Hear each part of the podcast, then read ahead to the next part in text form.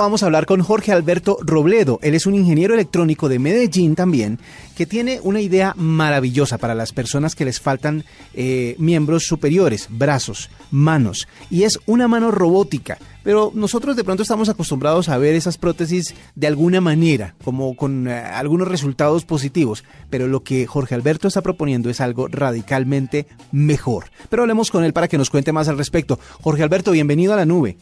Muchas gracias, buenas noches a todos y gracias por la invitación. Bueno, cuéntenos cuál es la diferencia que tiene esta mano con las otras manos de prótesis que uno ve que ya tiene mucha gente.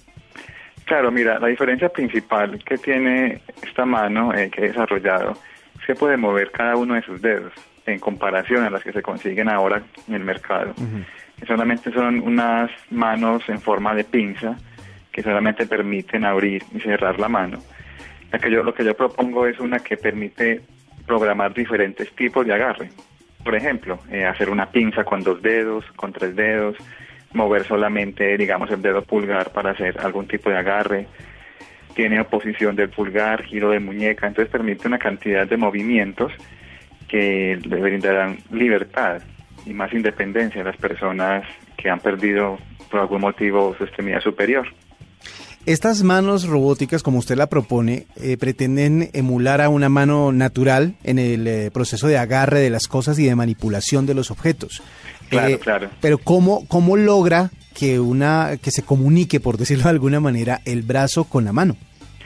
Bueno, para explicarlo de forma sencilla, cada vez que nosotros movemos un músculo, se genera en el área, en la piel de esa área, se genera una pequeña corriente eléctrica que yo capturo de la persona que aunque no tiene sus manos, de todas maneras puede generar ese movimiento.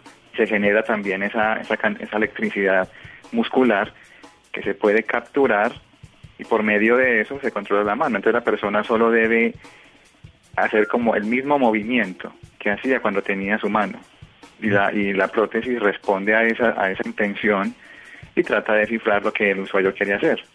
Entonces le permite un control muy natural, no, no, no, requiere mucho tiempo pues de entrenamiento ni nada y le permite devolver gran parte de su funcionalidad. Esta costumbre, o más bien es eh, lo que debe habituarse el usuario para poder controlarla, ¿es fácil? ¿Se ha, se ha visto resultados positivos en las personas con las que usted ha hecho los experimentos? Claro, claro. Mira, eh, personas que no han utilizado prótesis en más de 20 años, en la primera hora de uso ya controlaban perfectamente eh, la mano que, que estoy desarrollando. Porque lo que tienen que hacer es en realidad muy sencillo, solo deben eh, mover sus músculos de la misma forma que lo hacían cuando tenían la mano. Porque de todas maneras, así no la tengan, queda como ese recuerdo que se puede volver a, practicar, se puede volver a, emular.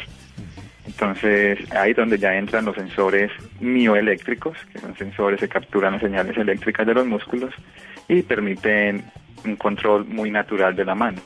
¿Qué tan, ¿Qué tan precisos son los movimientos? Porque muchas veces, como usted dice, nosotros estamos acostumbrados a ver las prótesis que únicamente abren y cierran y no son muy precisas porque son un poco bruscos los movimientos y la gente no los controla del todo.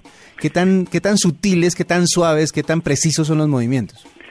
Claro, mira, bueno, eh, hay que aclarar de todas maneras que la mano humana es una herramienta de naturaleza muy compleja hasta el momento no hay nada que la pueda igualar, pero sin embargo la ciencia, la tecnología puede llegar a soluciones que acerquen bastante. Pues mira, eh, todo depende de algo, de la fuerza que haga la persona al, intentar coger algo. O sea, esta mano responde proporcionalmente a la intención del usuario. Entonces, si la persona hace movimientos, digamos, pasitos, o sea, suaves, la mano se va a mover en forma así delicada. Pero si hace más fuerza, la mano responde con más fuerza. O sea, que es proporcional a lo que el usuario quiere hacer. Bueno, la tecnología en estos casos lo que hemos sabido es que es muy costosa. ¿Cómo hizo usted para bajar los precios de, de, esta mano robótica?